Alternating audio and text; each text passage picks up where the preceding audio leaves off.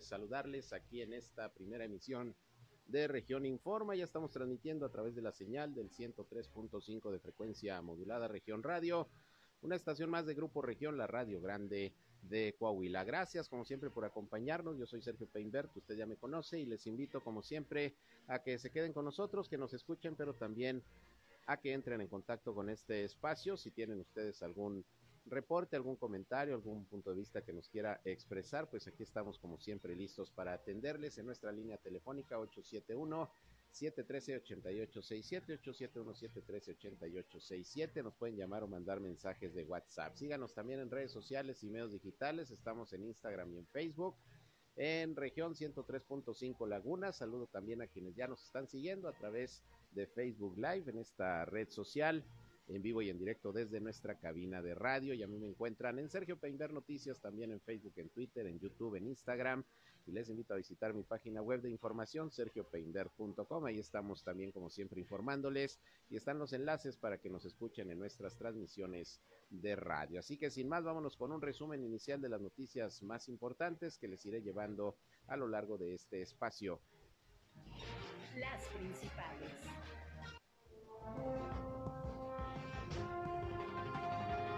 Bien, iniciando con la información, se actualizaron los casos del COVID-19 en Coahuila y en Durango. Siguen en aumento los contagios, no así el número de decesos ni de hospitalizaciones, afortunadamente, pero el exhorto de las autoridades es a seguirse cuidando. Al respecto de este tema, la titular de Programas Sociales del Bienestar en la Laguna de Coahuila, Cintia Cuevas, dijo que si las dosis de Pfizer que se van a aplicar ya a los menores de 5 a 11 años llegan antes de que termine el ciclo escolar en el estado de Coahuila, van a ir las brigadas directamente a vacunar a los menores en las escuelas. Habrá que esperar nada más las fechas. Mientras tanto, también en el tema del COVID, pues el presidente de Canacintra en Torreón, Carlos González Silva, dijo que pues al parecer y ante esta nueva ola de COVID-19 que se está presentando, se va a dejar por momento detenida la medida de ya poder quitar el cubrebocas en los espacios cerrados, en las plantas industriales. Dijo que más vale continuar pues con eh, el proceso de, de prevención de contagios de COVID-19 para evitar una situación más complicada. Esto en la industria de la comarca lagunera. Por otra parte, ayer en sesión de Cabildo se autorizó que se incremente de 60 a 80 kilómetros por hora la velocidad en el periférico y también en la autopista Torreón-San Pedro. Esto con el objetivo pues de homologar a la reglamentación nacional los límites de velocidad, sobre todo en vialidades con estas características. El Consejo de Vialidad en Torreón, a través de su presidente Pablo García, comentó que pues es una medida adecuada, aunque pues todavía falta mucho por hacer en materia de vialidad, como es el tema de la señalización, semaforización, en fin. En un momento escucharemos todo lo que se decidió en esta sesión de Cabildo el día de ayer en materia vial. Por cierto, también allá en Gómez Palacio, empresarios de Canacintra, así como también de la Mesa de Seguridad, presentaron una propuesta al ayuntamiento para evitar actos de corrupción por parte de los elementos de tránsito, particularmente los que están apostados sobre el periférico ejército mexicano, según el presidente de Canacintra, allá en Gómez Palacio, Alfonso Montellano. Bueno, se le propuso al ayuntamiento implementar un sistema de cobro de las eh, multas ahí directamente por parte de los tránsitos a través de un código QR, a través de una caja ambulante, en fin, todo con el objetivo de que se puedan terminar los actos de corrupción que han sido pues constantemente denunciados en contra de agentes de tránsito allá en Gómez Palacio. Vamos a ver qué resulta de esta propuesta.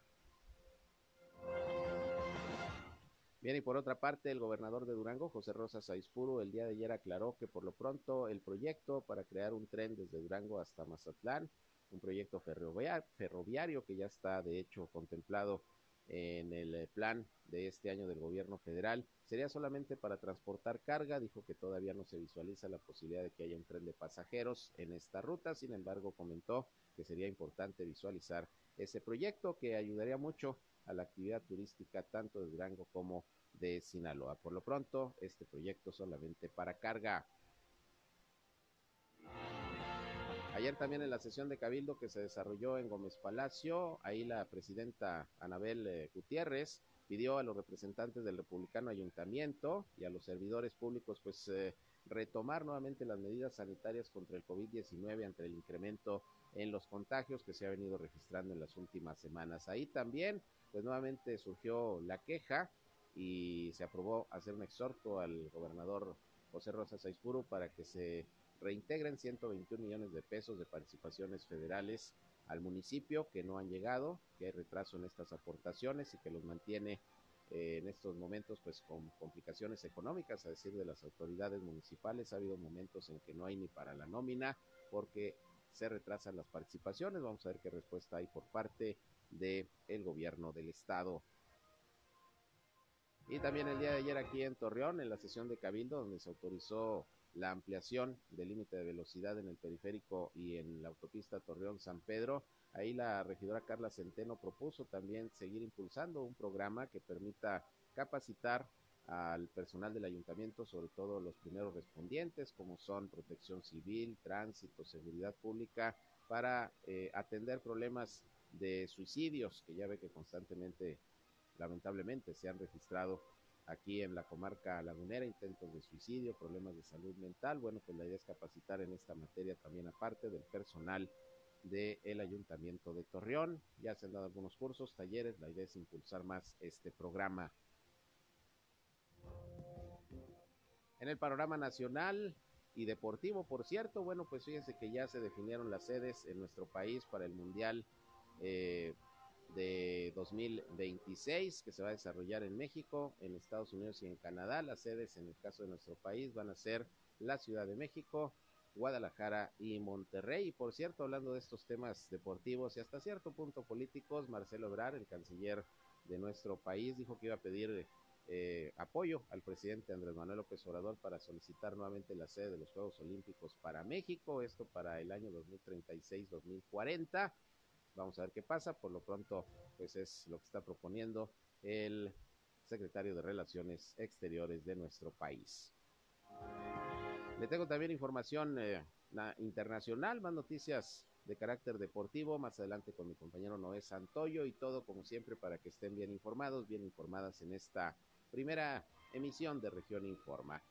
Quédense con nosotros, son las 8 de la mañana con 10 minutos, tiempo exacto como siempre para irnos al reporte del clima. Clima.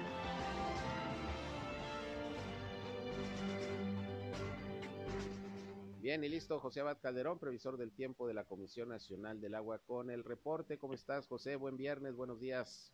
Sergio, muy bien, muy buenos días, buen viernes igual. Este, bueno, tenemos temperaturas muy, muy agradables. El día de ayer 37.5 grados centígrados. El día de hoy estamos esperando los 38 o 39 grados centígrados por cuarta vez en esta semana no alcanzamos las temperaturas de 40 grados centígrados, espero que estemos por debajo de los 40 grados en las temperaturas mínimas de los 24 a los 26 grados centígrados.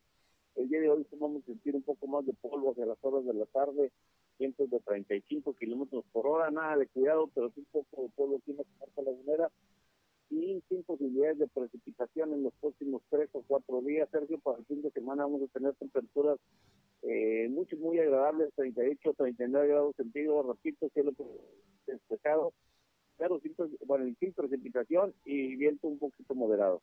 Muy bien, de hecho la mañana amaneció con algo de viento fresco, ¿no? Sí, así es, estamos ya sintiendo temperaturas de 22 grados centígrados qué tan calurosos hemos estado que los 22 se nos hace ya fresco, ¿cierto? Así es, así es, ya, ya menos de 30 grados, ya está fresco para nosotros en estas circunstancias, ¿no? Sí, así es. Muy bien, pues gracias por el reporte, José, como siempre, y el próximo lunes por aquí nos volvemos a escuchar. Buen fin de semana.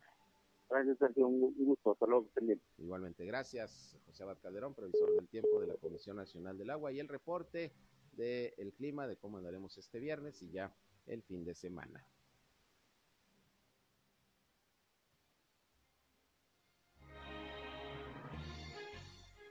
Bien, son las 8 de la mañana con 13 minutos. Vámonos con el detalle de las noticias.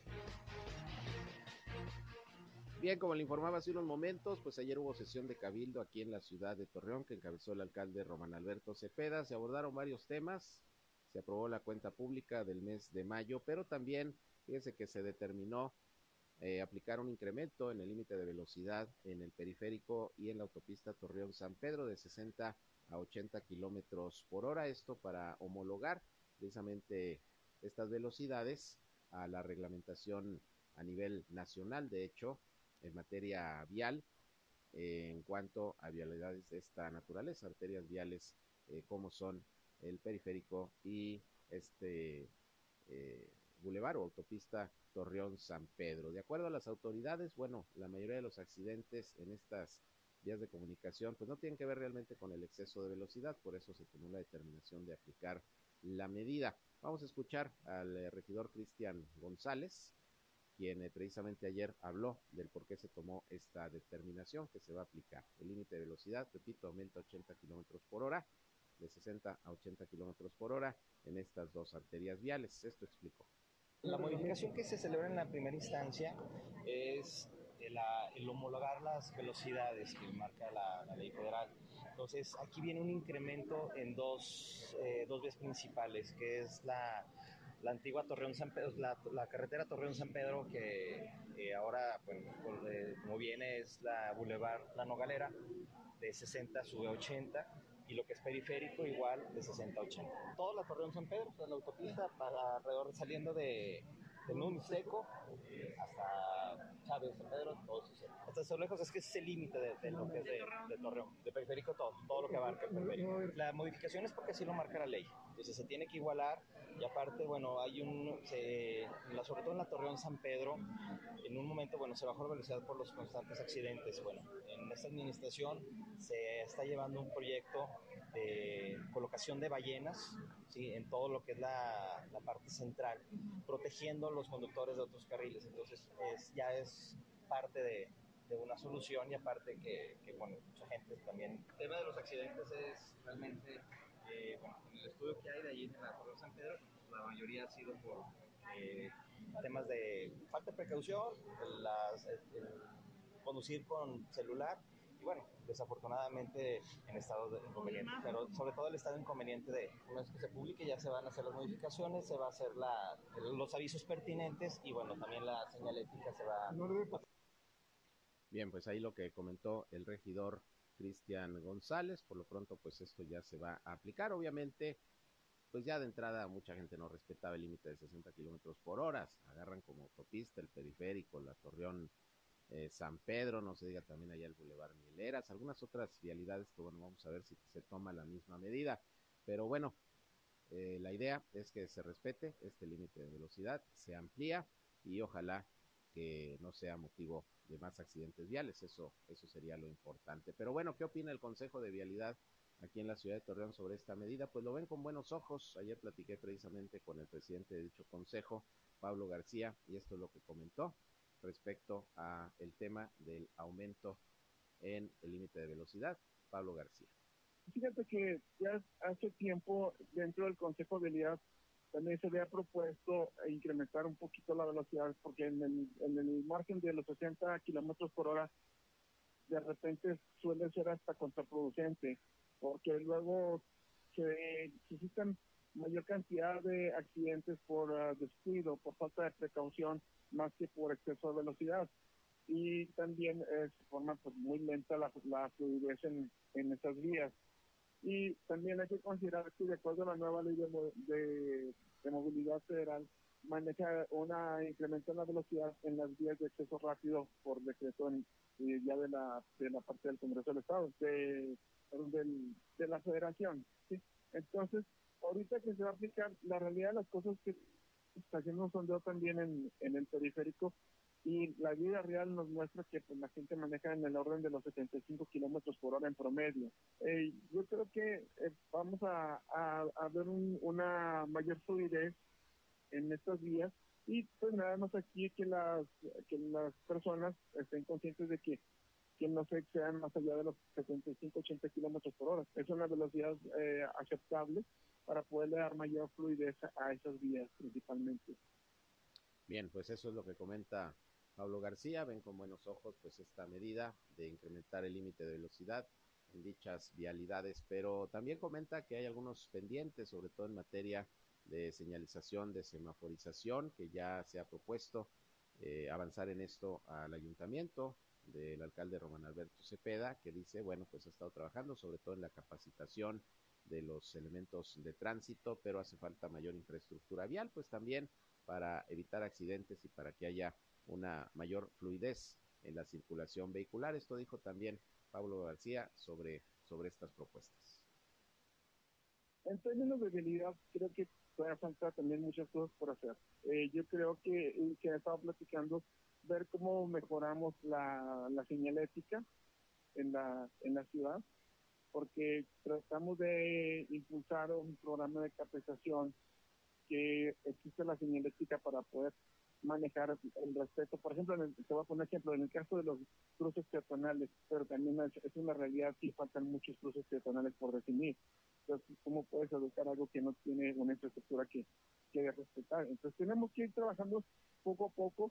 Uh, estamos hablando de que falta señalética no de este de esta administración, falta señalética desde hace mucho tiempo. En muchas calles, te, te puedes dar cuenta en el centro de la ciudad, infinidad de calles que no tienen señalética eh, muchas calles que no tienen paso de cebra, por ejemplo. Eso se tiene que empezar a trabajar. Había un programa que el alcalde y renovando también la semaforización también. Nosotros estamos uh, proponiendo incluso ver si en un momento dado pudiéramos involucrar a empresas socialmente responsables para empezar a hacer una campaña donde se pueda ir eficientando la ciudad. Al final de cuentas es trabajar en equipo para mejorar la ciudad que junto con las autoridades vamos a proponer para poder eh, ir haciendo mejoras en la ciudad. Bien, pues ahí tiene usted, esto es lo que comentó también sobre este tema el presidente del Consejo de Vialidad aquí en Torreón. Y hablando pues también del mismo tema, fíjese que ayer allá en Gómez Palacio se reunieron eh, representantes del ayuntamiento, encabezados por el secretario de, del ayuntamiento precisamente, Francisco León.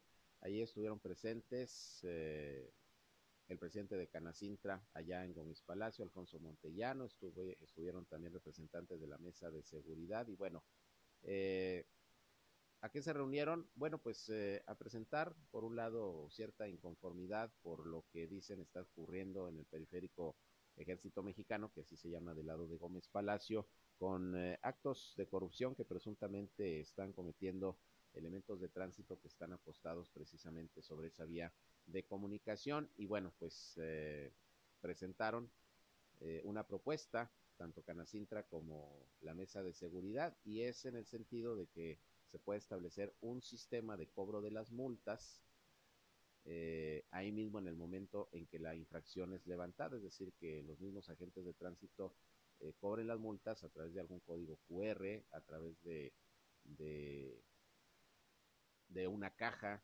eh, itinerante que se pudiera utilizar de alguna manera para que ahí mismo, pues por un lado se ahorre tiempo de no tener que ir hasta el área de garantías a recuperar la licencia, la tarjeta de circulación, la placa y por otra parte, pues que el dinero que se pague de las multas sea pues directamente un ingreso para el ayuntamiento y no se quede en los bolsillos de agentes de tránsito que a veces pues eh, evitan levantar la infracción a cambio de, de una lanita ya sea que porque el conductor la ofrezca o porque ellos la pidan. Entonces, pues es una propuesta que hicieron ayer, repito, los representantes de Canacintra, de la mesa de seguridad allá en la laguna de Durango, pues vamos a ver qué sucede y cómo responde a esto la administración municipal, aunque pues quizá tendrá la propuesta que esperar a que llegue la nueva administración, ya le queda muy poquito tiempo a la actual, sale en el día último de agosto, pero bueno, ahí está la idea, ahí está la propuesta y el señalamiento también por la inconformidad por constantes actos de corrupción en los que incurren algunos elementos de tránsito, sobre todo ahí en el periférico en Gómez Palacio, el periférico Ejército Mexicano. Vamos a una pausa y regresamos, son las 8 con 22. Región Informa, ya volvemos. Continuamos en Región Informa.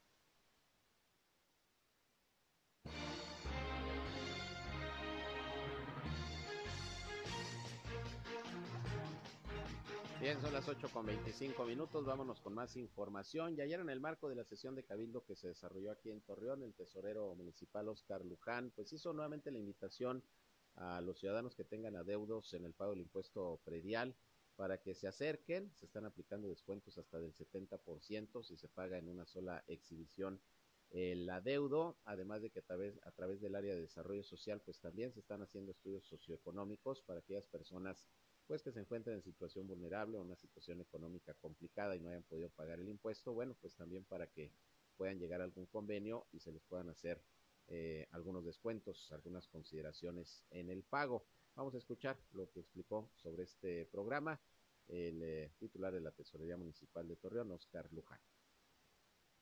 Está lento, la gente este, si te está pudiendo pagar, si están aprovechando, y hay que recordar que es de, por única vez para que se regularicen. No es un tema que se va a permanecer de manera permanente, es para que se regularice a la gente abierto, pues para casi toda la El número exacto de la gente que ha venido a pagar no ha hecho el corte todavía. Y, inicialmente es hasta el 31 de octubre. De manera automática, hasta cierto valor de catastral de casas de habitación, tienen directamente un 70% de descuento, tanto en predial como en los accesorios y ya subiendo de un valor determinado por, este, por nosotros en las reglas de operación, se necesita automáticamente, tiene un 20% de descuento y si requieren más aumento es en base a un estudio socioeconómico que realiza Desarrollo. Ahí tiene usted, aproveche, si tiene adeudos ahí del impuesto predial, pues ahí está lo que está aplicando de descuentos la administración municipal de Torreón para que pues se pueda poner al corriente es, es importante.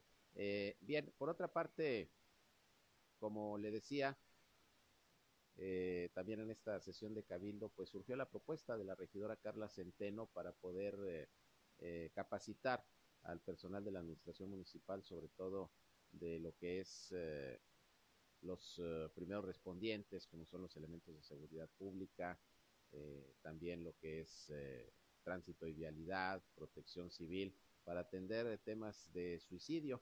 En unos momentos vamos a escuchar esa información, pero hablando de temas de salud, pues otra situación que se está registrando en algunos puntos del estado de Coahuila, incluso en la comarca lagunera, es esto que ya le hemos comentado de la enfermedad de la riquecia, que es transmitida precisamente por mordeduras de garrapatas. Y para platicar un poquito más de cómo está la situación, yo le agradezco a la doctora Lorena Rodríguez Muñoz, infectóloga de la Secretaría de Salud, que esté en la línea telefónica para que nos platique pues cómo anda este asunto de la riquecia o riqueciosis, como también se le conoce. ¿Qué tal, doctora? Muy buenos días.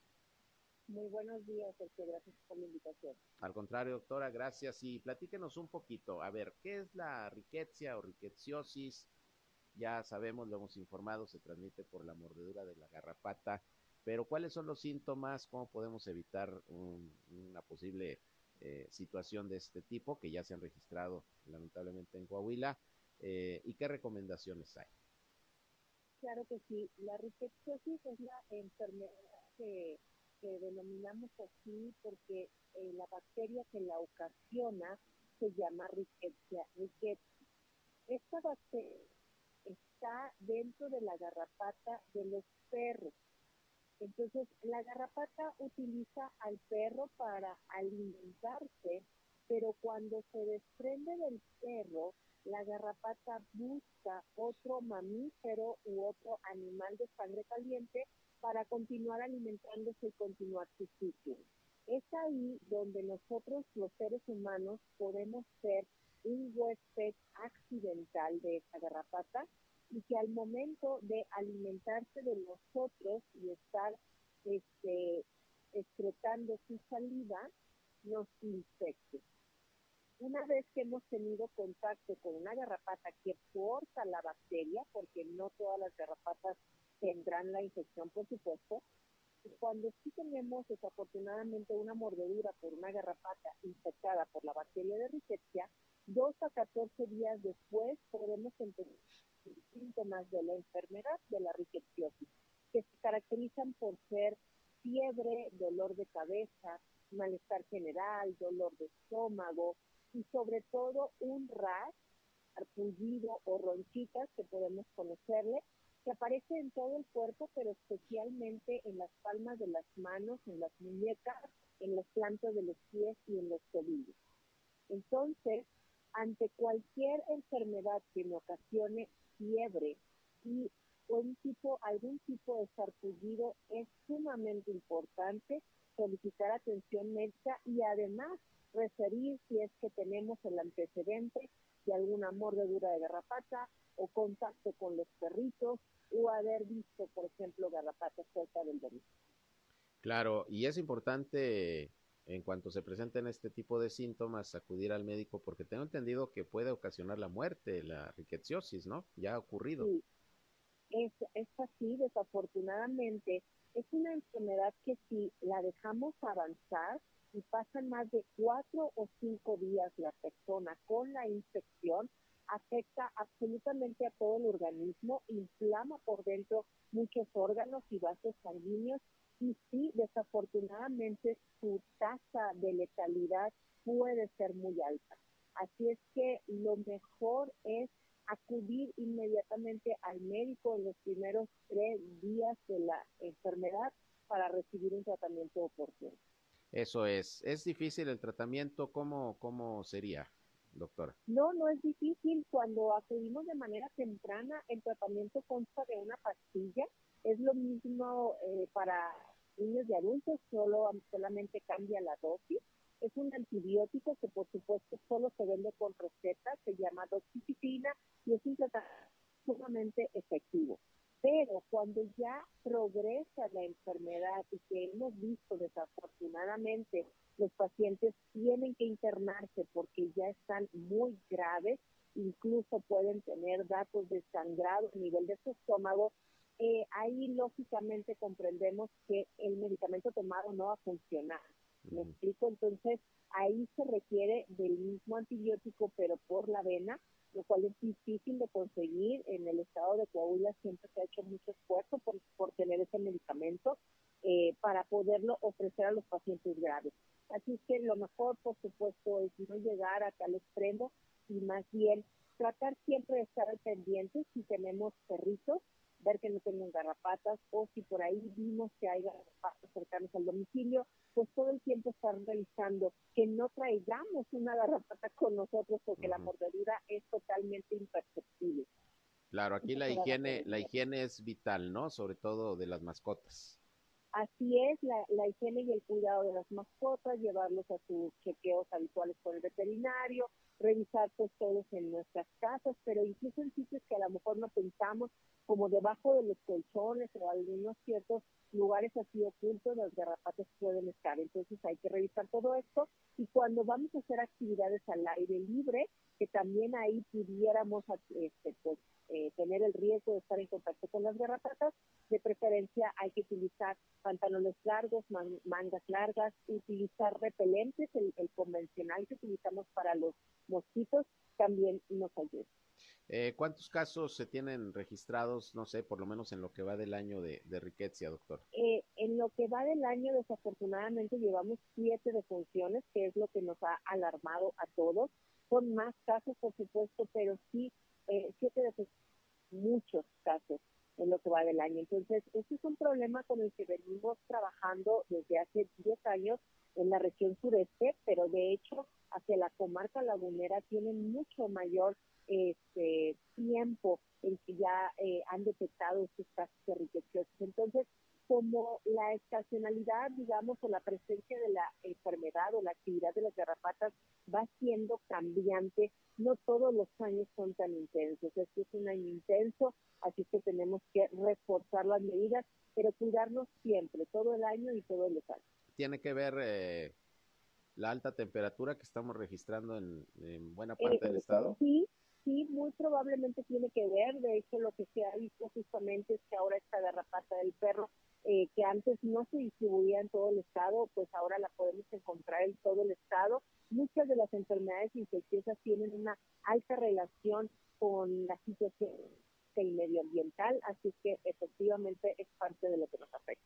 Muy bien, pues interesante sin duda, doctor, esta información porque es una enfermedad que a lo mejor a algunos les parecerá extraña, a lo mejor algunos ni siquiera habían escuchado este nombre de la riqueza, pero que está presente y que se puede dar de manera eh, muy muy fácil con una mordedura de, garrapat, de, garrapatas, por eso la higiene, insisto, pues es vital. Pues alguna otra recomendación, algo más que quiera comentar, doctor.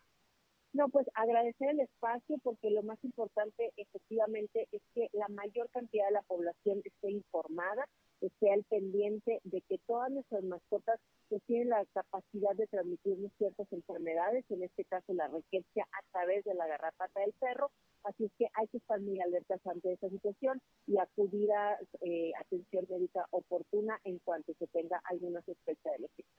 Muy bien, doctora, pues vamos a estar atentos, ahí está la información y ojalá que cuando surja algún síntoma de este eh, mal que usted ya nos explica, pues inmediatamente acudir al médico, eso es lo más importante, porque atendiéndose oportunamente, pues generalmente hay resultado, ¿no?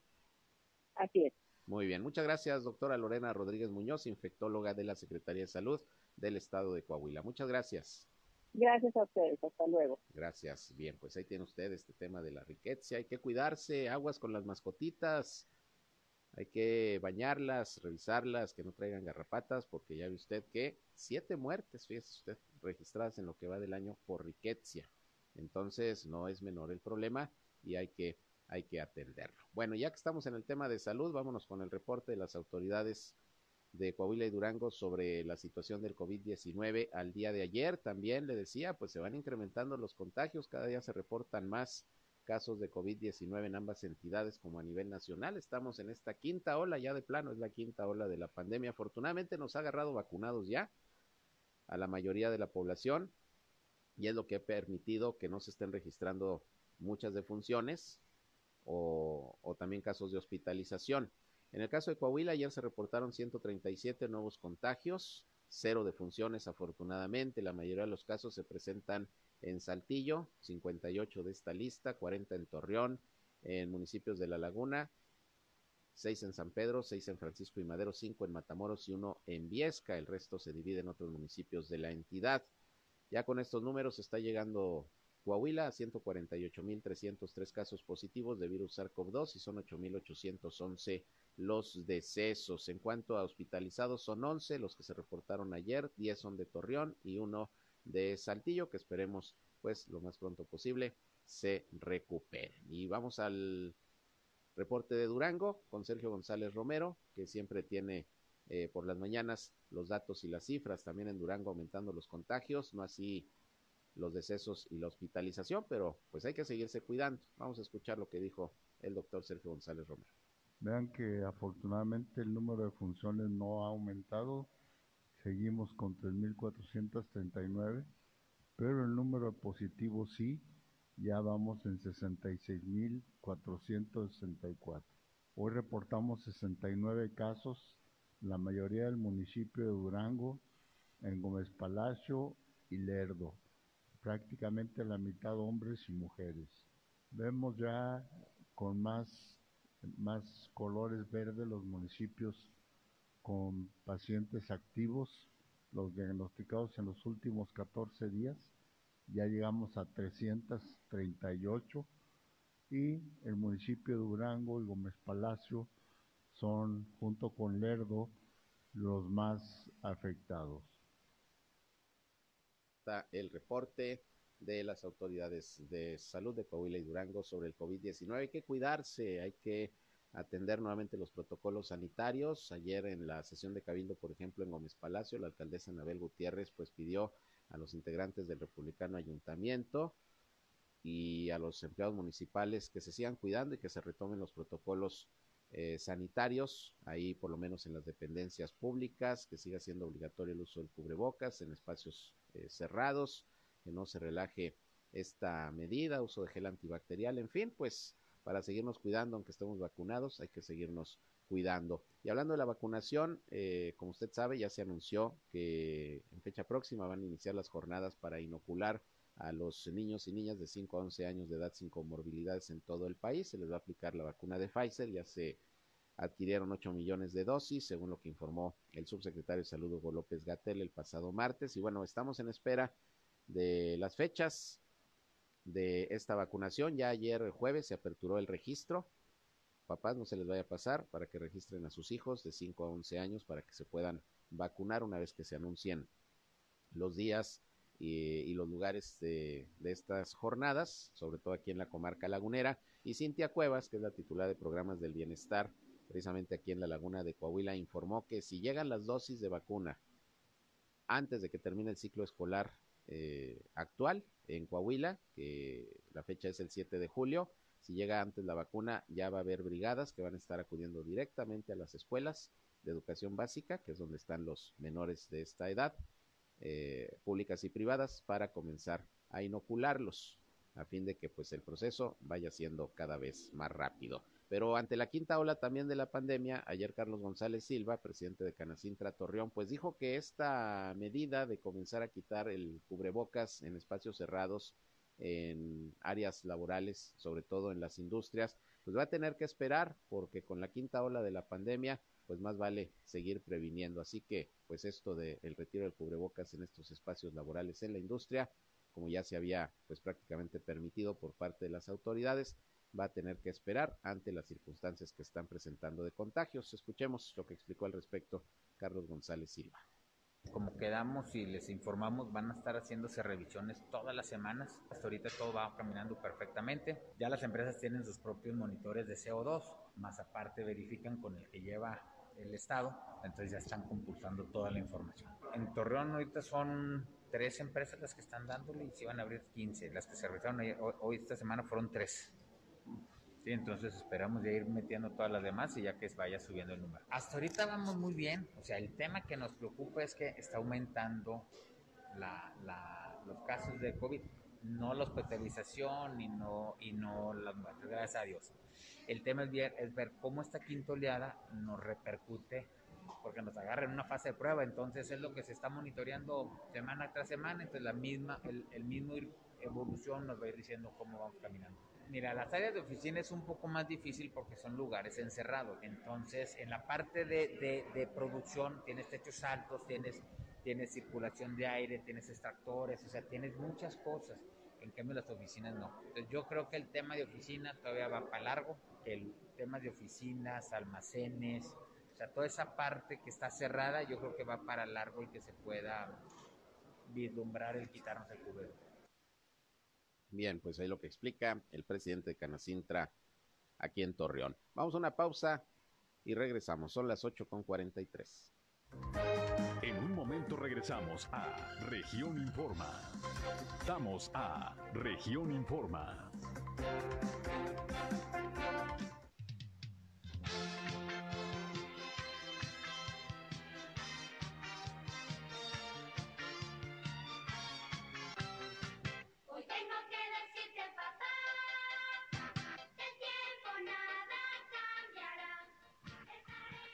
Bien, regresamos y con esta melodía, pues muy ad hoc, cada vez que viene el Día del Padre, el próximo domingo, Día de, del Padre, felicidades a todos los papás de la comarca lagunera, esperando que la pasen de lo mejor. Es el tercer domingo de junio y bueno, pues es el día que quedó establecido para festejar a los papás, que la pasen de lo mejor y sobre todo en compañía de sus hijos, de su familia. Felicidades, felicidades a todos los papás. Y quiero aprovechar precisamente esto que comento de, del Día del Padre, porque fíjese que lamentablemente el día de ayer falleció nuestro compañero periodista, decano prácticamente del periodismo, también aquí en la comarca lagunera, don Higinio Esparza Ramírez. Él ya tenía un ratito pues delicado de salud, de hecho falleció en el Seguro Social allá en Gómez Palacio, tenía 85 años de edad y bueno, pues un periodista de la vieja guardia, tuvimos la oportunidad de convivir con él muchos años en la cobertura. Él generalmente cubría la laguna de, Durango para el periódico El Siglo de Torreón principalmente. Un hombre amable, siempre alegre, que sabía tratar a sus amigos, excelente periodista, padre de otro excelente periodista, nuestro compañero Héctor Esparza, quien le envió un abrazo eh, y el deseo de pronta resignación a él y a toda su familia. Y bueno, pues eh, durante muchos años, don Higinio cubriendo la noticia, reporteando. Prácticamente duró 66 años en la actividad de reportero. Escribía cuentos, crónicas, columnas y bueno, repito, un referente del periodismo aquí en la comarca lagunera, don Higinio Esparza Ramírez. Hace alrededor de un mes, mes y medio tuve la posibilidad de platicar un ratito con él, ahí nos encontramos en algún evento y, y bueno, siempre amable y siempre cálido. Descanse en paz, don Higinio Esparza Ramírez, y reitero mi pésame y el deseo de pronta resignación a su familia, a sus amigos, de parte mía y de quienes laboramos aquí en Grupo, en Grupo Región. Bien, vámonos ahora con Noé Santoyo, que nos tiene lista ya la información deportiva. Muy buenos días, Sergio, amigos de Grupo Región en la comarca lagunera. Los saludo con mucho gusto. Nos vamos rápido con la información en el ámbito de los deportes. Los Warriors del Golden State se coronaron nuevamente campeones tras superar 103 a 90 a los Celtics de Boston en el juego 6 de la NBA, llevándose el trofeo en una serie en la que superaron 4 a 2 a sus rivales. Los Warriors hicieron empezar la experiencia de su plantilla, reponiéndose a una desventaja de 10 puntos en el primer periodo para meter el acelerador con una racha de 21 puntos sin contestación para ponerse adelante y sellar el resultado a su favor. Golden State ahora cuenta con siete campeonatos, alcanzando el tercer lugar entre las franquicias más ganadoras, rompiendo el empate de seis éxitos que tenían con los Bulls de Chicago de Michael Jordan. En la cima están los Lakers de Los Ángeles y los propios Celtics con 17. Stephen Curry finalizó con una brillante actuación de 34 puntos, 7 asistencias y 7 rebotes liderando a su quinteta a su cuarta conquista en los últimos siete años, reafirmando su condición de leyenda de la liga. Además consiguió ser nombrado por primera vez como el jugador más valioso de las finales de la NBA. Juan Toscano Anderson se convirtió en el primer jugador mexicano en ganar un anillo de campeonato en la NBA. En actividad de la Liga Mexicana de Béisbol, los mariachis de Guadalajara y el Algodoneros de Peñón Laguna se repartieron victorias en una reñida doble jornada celebrada en el Estadio Panamericano. Los mariachis se impusieron tres carreras por dos en el primer juego, que se definió en el fondo del séptimo capítulo con un hit productor de José Carlos Orrantia. Los algodoneros se llevaron el segundo por idéntico marcador, apoyados por un jonrón impulsor de dos carreras de Jesse Castillo en el quinto rollo. Este fin de semana la temporada de la Liga Mexicana de Béisbol sufre una pausa, pues se vivirá una gran fiesta del Rey de los Deportes en Monclova al realizarse a partir de mañana el Home Run Derby y el próximo domingo el Juego de las Estrellas. La tarde de ayer se llevó a cabo la ceremonia de pesaje de las y los peleadores que se enfrentarán el día de hoy en el Auditorio Municipal de Torreón, mismos que estarán contendiendo en un importante evento internacional que viene a sumar al eje de gobierno del alcalde Román Alberto Cepeda González. Bienestar para todos. En su interés por promover el deporte entre los jóvenes, la lagunera Julian Cobreta Luna expondrá su título mundial gallo del Consejo Mundial de Boxeo frente a la monarca interina Jessica Magnífica González. Otra gran contienda es la del cretano David El General Cuellar, quien expone el título internacional Super Mosca frente al nicaragüense Yader Chocolate Cardosa. Las peleas darán inicio a partir de las 20 horas. Esa es la información, Sergio, amigos. Que tengan un excelente día. Bien, gracias a Noé Santoyo por la información deportiva. Vámonos con algunas notas de nuestro país. Nacionales.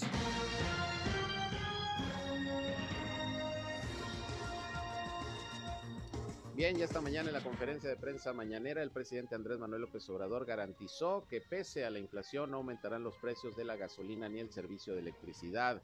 El jefe del Ejecutivo Federal reconoció que la inflación es un problema grave, pero afirmó que su gobierno está haciendo lo necesario para controlarla.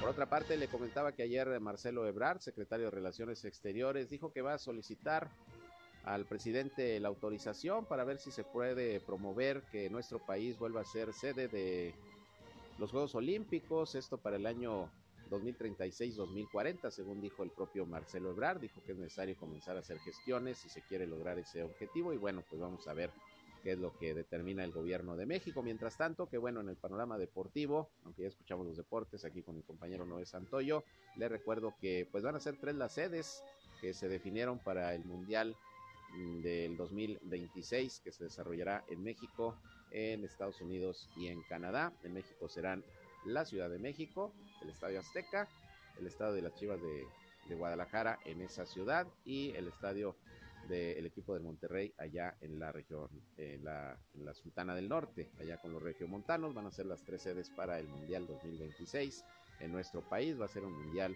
de tres países, Canadá, México y Estados Unidos.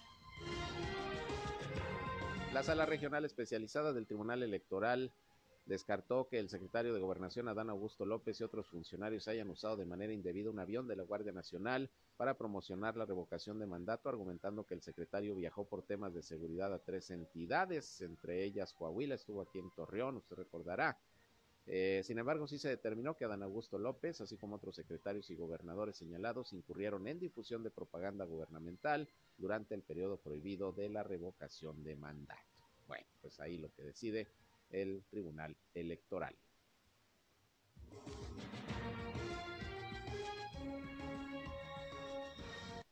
Internacionales.